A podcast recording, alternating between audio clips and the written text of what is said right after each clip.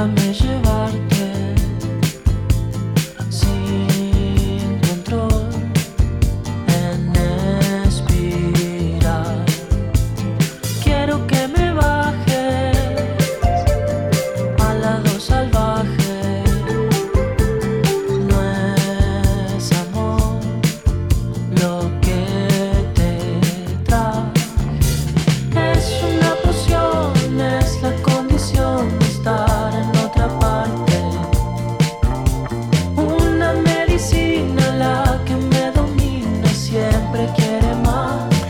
Exactamente, ¿no? Es eh, estar en otra parte, ¿no?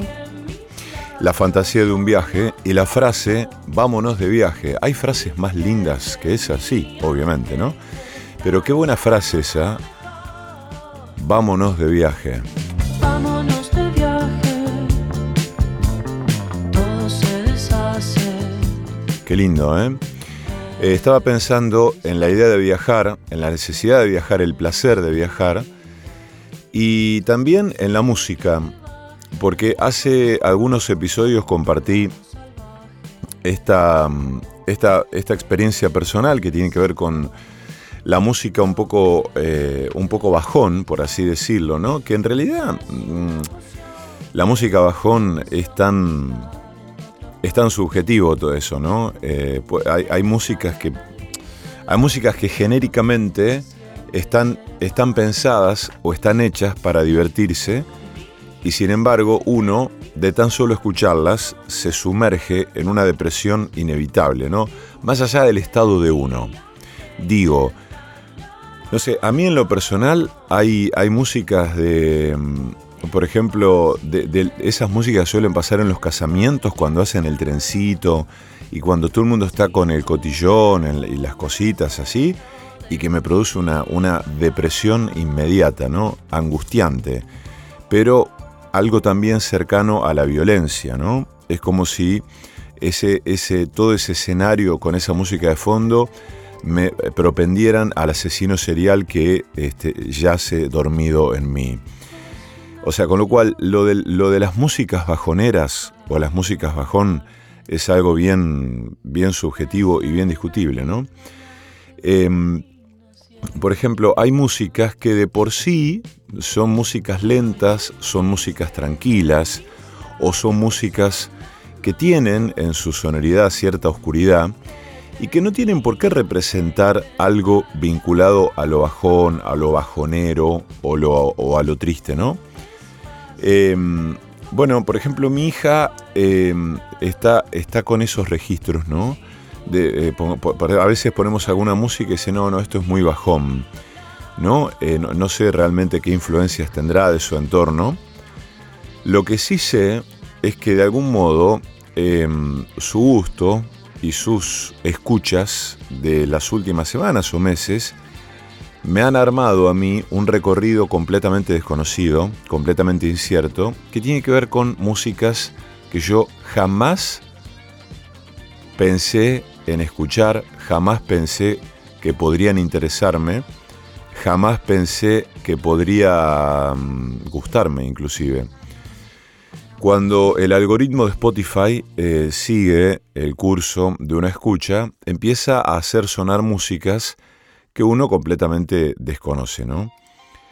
Eh, este- esta banda, por ejemplo, que se llama Banda Los Chinos, que no sé, eh, no sé nada de esta banda, ¿no? Como ustedes saben, aquí no, no nos ponemos a hacer periodismo de investigación, pero sí, eh, no sé si son argentinos, si son, so- sospecho que, que, que son argentinos, ¿no? Pero bueno, me llega esto y me acuerdo de, mm, eh, de la idea del viaje, ¿no? Cuando ella era pequeña y, y, sonaba un disco en, el auto eh,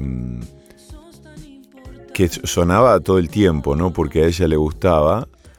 Eh, y estoy buscándolo mientras les hablo, ¿eh? Bueno, ahora lo voy, a- ahora lo voy a encontrar. Eh, ahora ya sé cómo buscarlo. Eh, que tenía que ver con el, con el viaje, ¿no? Acá está. Es un dúo cubano, eh, que, lo integran Xochitl, Molinet y Fito. ¿eh? Em, el dúo Karma. mucha gente lo debe conocer al dúo Karma. Pero la verdad es que sonaba arriba del auto y sobre todo cuando emprendíamos un viaje, eh, sonaba esto de manera constante. Em, Vámonos de viaje.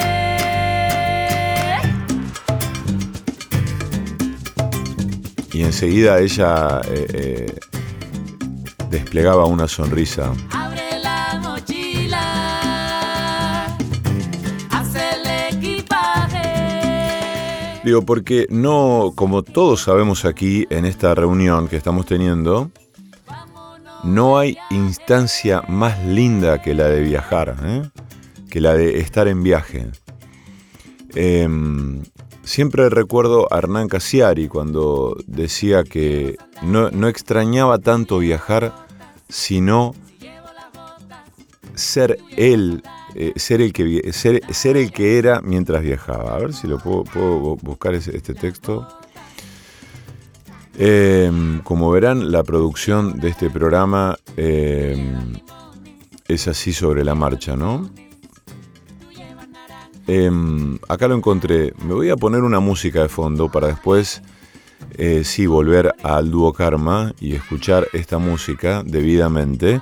Pero me voy a poner otra música para leer. Una música que tranquilamente mi hija diría, no, papi, eso es re bajonero, ¿no? Escuchen esta Kuma Watanabe. Pero es hermoso, ¿no? Porque es todo clima. Es todo clima. Aunque me voy a poner otra cosa para leer, espérenme, espérenme porque quiero buscar bien la música que quiero que me acompañe para leer el texto de Hernán Casiari que tiene que ver con viajar. Y sí, me voy a poner a, Bill Evans, a Evans. Dice Casiari, una vez cada tantos meses extraño viajar. Lo extraño mucho como se extraña no a la mujer, sino el perfume que usó la noche más feliz con ella me pongo a pensar qué cosas me gustan de los viajes y no doy con la idea. El hecho de estar en tránsito continuo... Sí, está bien, pero no es solo eso. Vivir sin hacer nada sabiendo que de todos modos se está haciendo algo puesto que se está en movimiento también, pero mm, no me satisface la explicación. Solo sé que no tiene nada que ver con estar lejos. ¿Qué es lejos? Hoy me pregunto, ¿no? Lejos de Mercedes o lejos de mi hija. Y tampoco con admirar paisajes ni empaparme de culturas extrañas, porque lo más lejos que estuve en mi vida fue aquí, en esta casa barcelonesa. Hay algo más, lo sé muy bien, y tiene que ver conmigo, no con el sitio en donde esté. Tiene que ver con la disposición del ánimo y la capacidad que tienen los ojos de convertirse en órganos diferentes a los habituales, mucho más escudriñadores y eficaces, mucho menos abúlicos y torpes que los que me acompañan caminando ahora. Por decirlo de algún modo literario, no por eso falso, no extraño viajar, sino al que soy cuando viajo. Extraño al ser humano en que me transformo cuando vago mochila al hombro para usar una metáfora de otro artículo, cuando viajo, me siento como si después de mucho tiempo se me hubieran destapado las fosas nasales y pudiera volver a respirar con todos los pulmones e incluso con un tercero.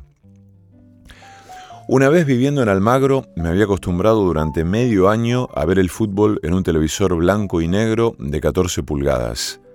Viajar es volver a la cancha los goles son los mismos, el deporte en sí no cambia, pero el color, las dimensiones y la intensidad del momento no tienen nada en común con la vida diaria. ¿Será eso entonces lo que me vuelve cada tantos meses la necesidad de ser yo en viaje, de mis ojos como parabólicas sin sueño, de mis pies que no se cansan, de hablar con ganas y escuchar con los cien pabellones del oído, Debe ser eso, pero hay algo más, algo tan inefable que me genera angustia literaria, que me deja varado frente al monitor sin adjetivos, como japonés con teclado occidental. Estoy seguro, eso sí, que no puedo ponerlo en palabras porque no estoy viajando. Porque hace cuatro años ya que mis pies conocen el camino, porque mis ojos están acostumbrados a ver estructuras previsibles, y porque mis manos abren todas las puertas sin mirar el picaporte. Pero cuidado, si yo estuviera en viaje, si fuera un yo viajando, seguramente abriría mi Olivetti portátil, pondría una hoja y en menos de lo que tarda un gallo en cantar, ya habría encontrado las ideas que me hacen falta para decir lo que ahora, sedentario y sofocado, animalito de blog, no puedo explicar con palabras.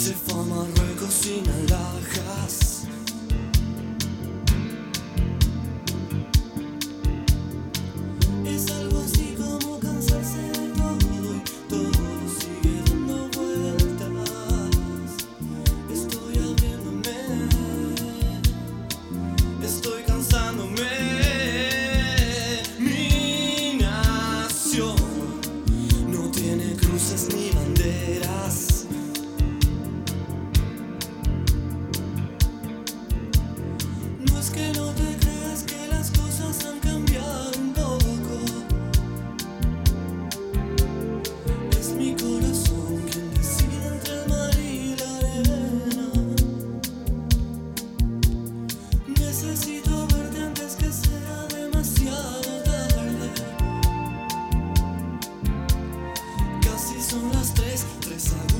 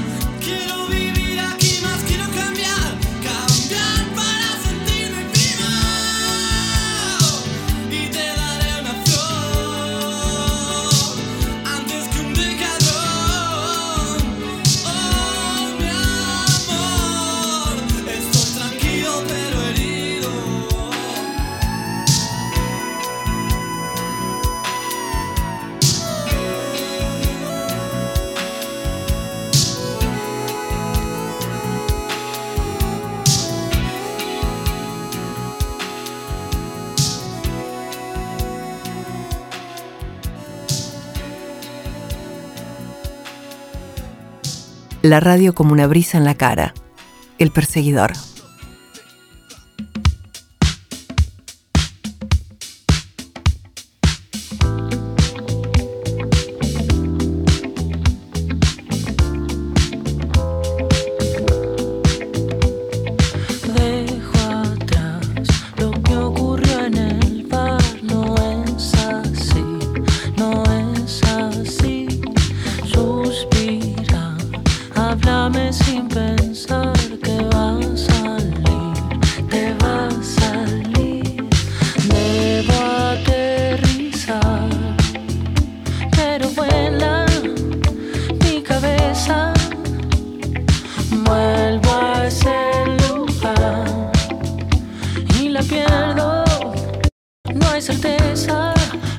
Mandar un abrazo a, Manuel, a Manuel Antonio Cosgaya, que nos escribe a propósito del programa anterior.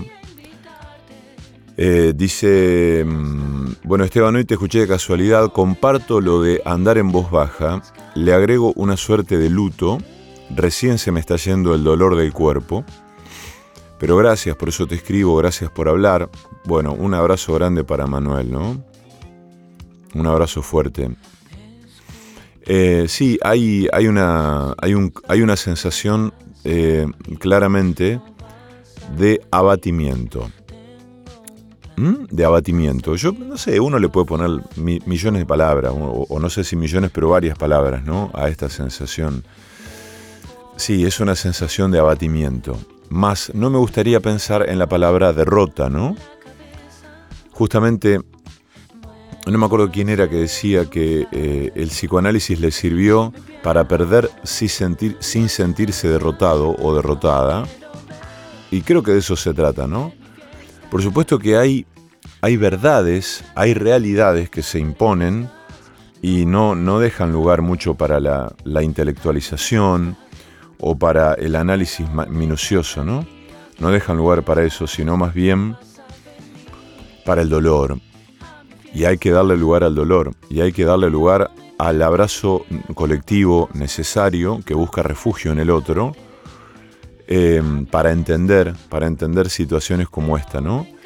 El otro día leí a alguien que tuiteaba, ustedes están distraídos, de pronto se distraen y, se acuerdan, ¿no les pasa que se acuerdan que tenemos a Javier Milei como presidente? Y a mí me pasa, ¿no? Y no es, no es un dato suelto, eso es lo desesperante, no es un dato suelto es algo que nos va a deparar dolor innecesario durante un tiempo indefinido. Eso es, ¿no?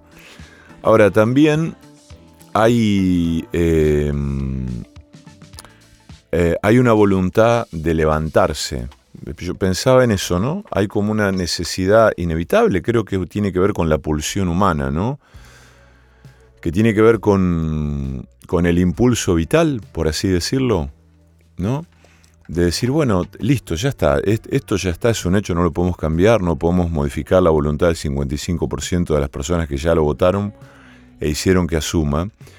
Enojarse tiene sentido un rato, ¿no? Pero bueno, ¿qué vas a hacer? ¿Vas a discutir con ese 55%?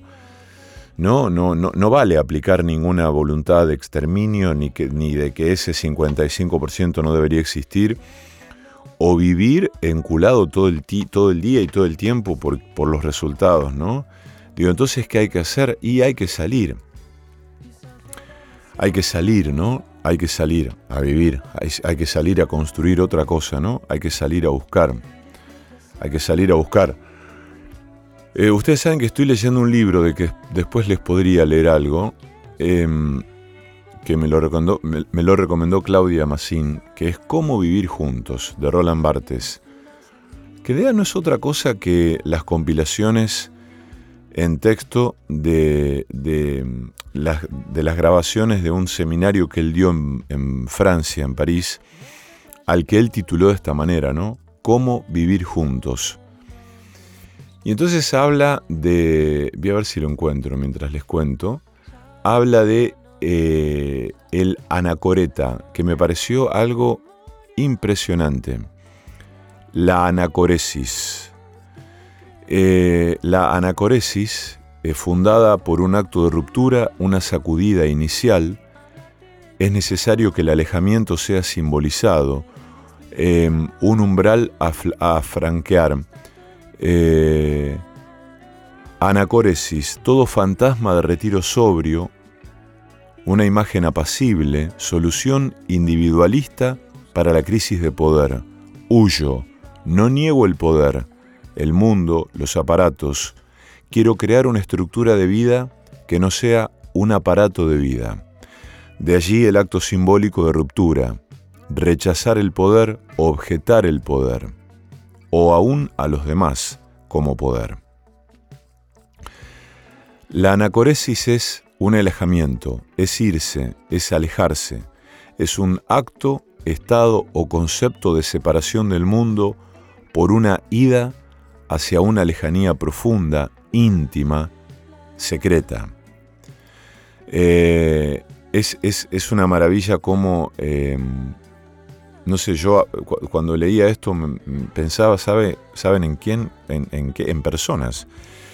En personas que ante un dolor, ante un duelo, ante una pérdida muy grande, eh, no tuvieron otra, otra posibilidad, otro impulso que el de alejarse, el de irse, el de aislarse, ¿no?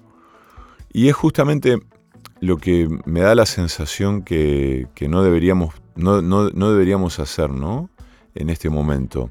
Es difícil porque a veces el dolor se masculla solo, eh, en soledad, en la intimidad o con personas muy cercanas. Pero mm, también hay gente, he escuchado a gente con mucha atención y mucha admiración decir que este puede ser un momento maravilloso. Cuando eh, advienen esos pensamientos un poco, no, no exaltados, porque no es un pensamiento exaltado, pero sí un pensamiento que tiene que ver con sentir este momento que es tan angustiante para todos como una oportunidad. A veces yo me pongo un poco a la defensiva, casi reactivo, y a veces sobreviene como un insulto, ¿no? Como diciendo, la puta madre, ¿cómo te parece que esto puede ser positivo? Pero claro, después cuando uno escucha a esa persona, que no tiene un saber mayor que nadie, ni tiene ninguna varita mágica ni bola de cristal, simplemente dice, claro, es una oportunidad maravillosa porque mm, vamos a, a replegarnos para organizarnos, vamos a alimentar las micropolíticas, vamos a alimentar nuestros sueños, vamos a agarrarnos de la mano y vamos a construir otra cosa revolucionaria. No tiene nada de romántico esto, ¿eh? atención, atención. Pero sí meterse en el dolor y en el silencio a veces tienen eso, ¿no? De, construir algo, un núcleo, un átomo secreto que en algún momento va a salir para afuera.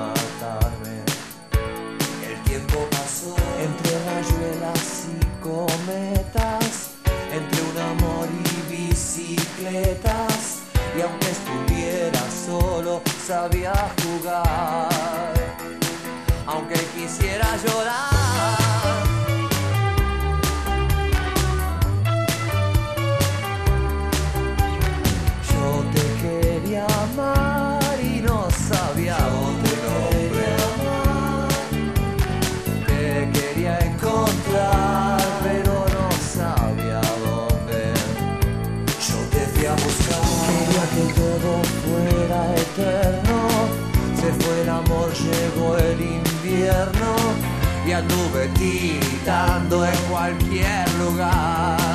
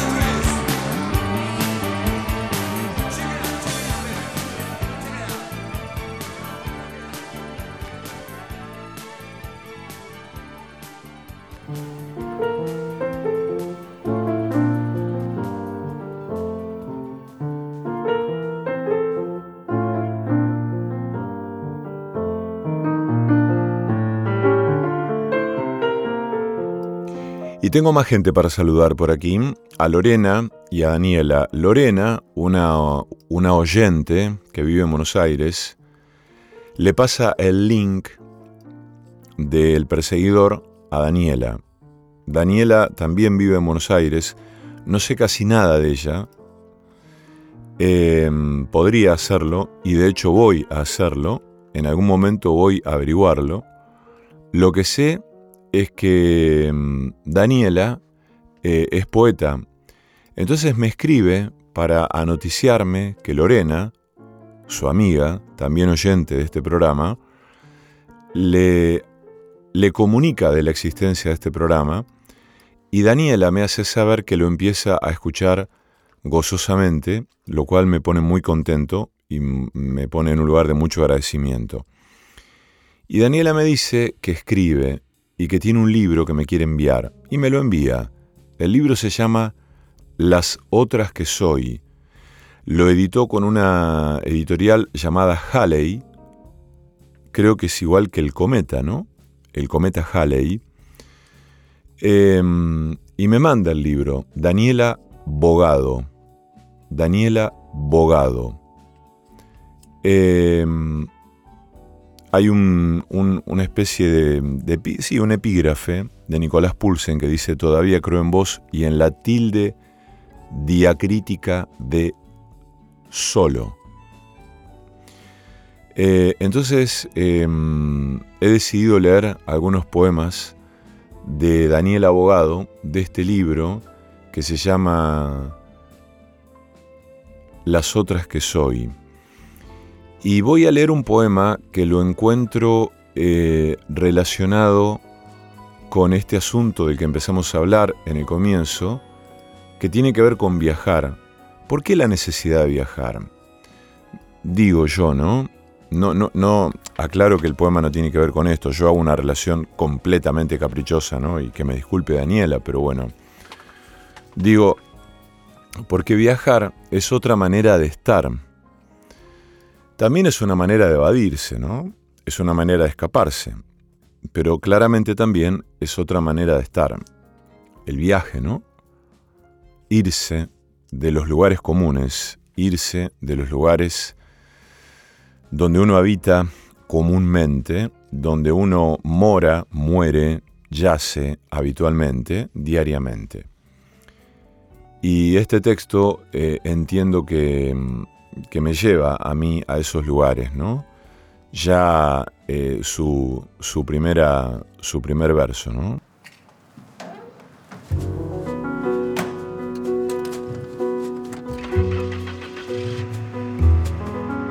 No estoy en ninguna parte.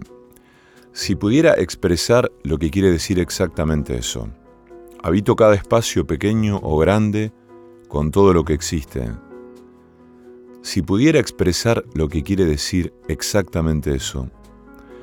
La miseria más rastrera, los lamentos hundidos en un pozo, las maldades balbuceando heridas al mundo, los asomos del amor, las palabras bendecidas, el olor del pasto mojado, la sangre desgastada abriéndose camino con devoción y con furia, los resultados agrios, las uñas masticadas, las risas contagiosas, las aventuras extrañas del dolor, el no dolor, una margarita que despliega sus pétalos en medio de lo estéril, nuestras sombras acodándose en las esquinas, esperándonos, mientras mi niña eterna salta a la soga, con el pelo largo y suelto, iluminado por el sol.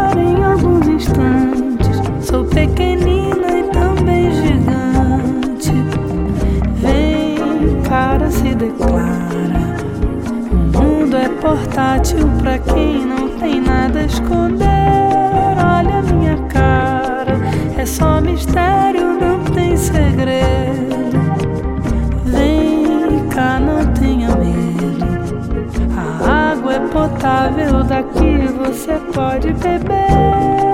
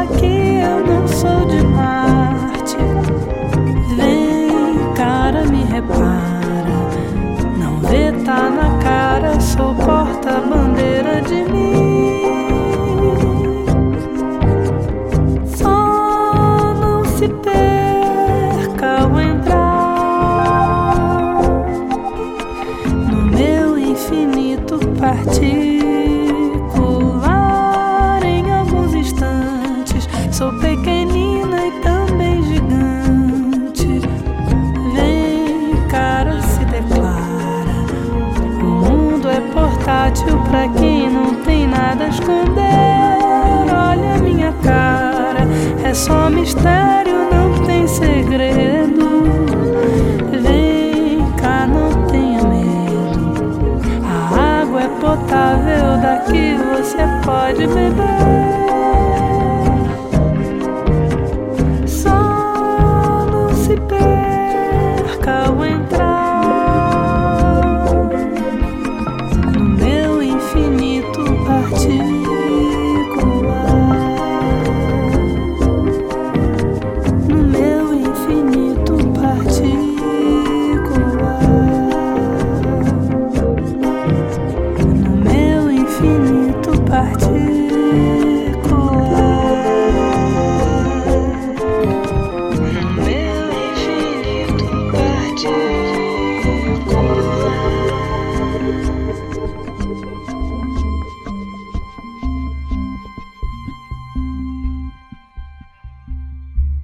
El perseguidor, la materia de la noche.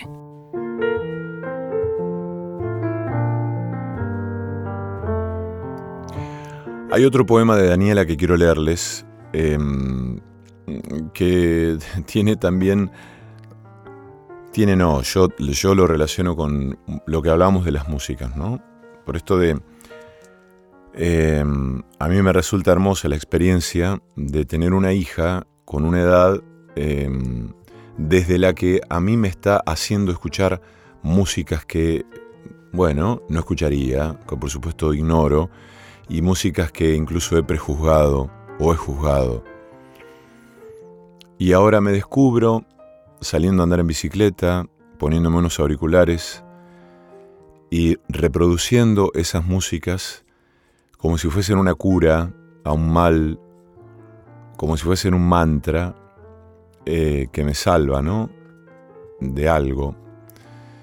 Y, las reproduzco cuando cocino, cuando ando en bicicleta, cuando estoy solo en mi casa. Y las encuentro, sí, salvadoras y aprendo, aprendo a escucharlas. Porque siempre me parece que se aprende eh, de lo que uno desconoce, ¿no? Y mm, me encanta este poema de Daniela, por eso quiero leérselos y tiene que ver con esto de la música, ¿no?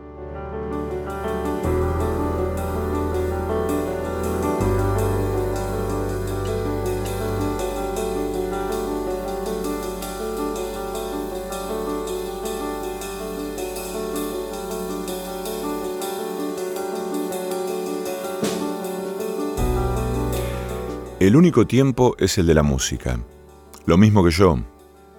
El mundo entero se entrega con los brazos abiertos, que no quieren cerrarse en un abrazo por miedo a que el momento mágico termine como termina todo. Miro por la ventana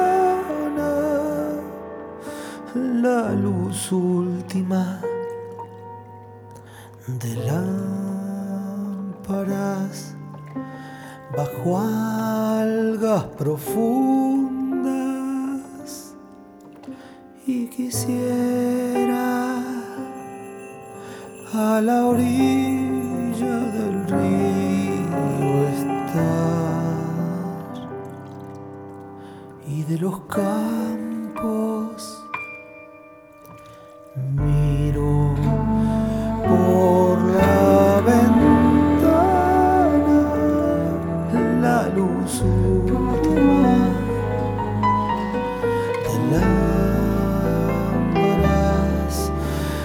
bajo profundas y quisiera a la orilla del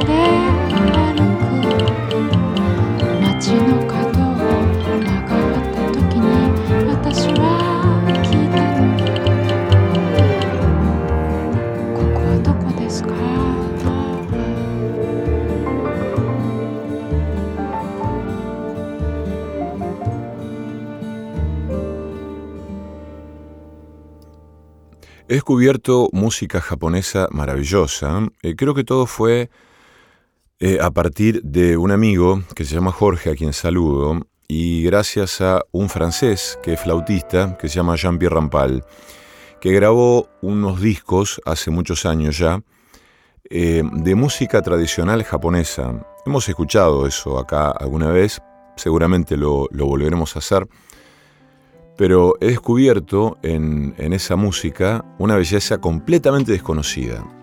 Y la japonesidad, invento el sustantivo, viene a cuento de un poeta peruano. Como sabemos, Perú está profundamente atravesado por Japón. Em, y este poeta, puntualmente, que se llama José Watanabe.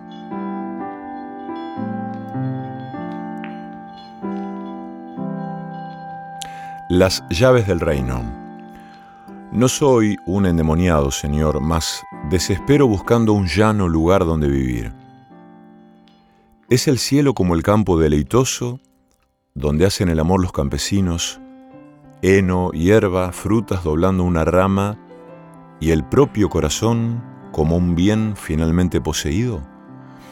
Dicen que le diste a Pedro las llaves del reino, son rigores o fuegos o llantos infinitos las llaves. De mi cinto solo penden llaves inútiles, espaditas ridículas que coinciden con una sola cerradura, la de la puerta de siempre, la del solo y triste y repetido entrar o salir. Yo, impaciente, Señor, te pido que me señales, no el reino de la promesa, sino un sencillo cobertizo, un buen recaudo, donde pueda dormir ovillado alrededor de mis pobres pelotas.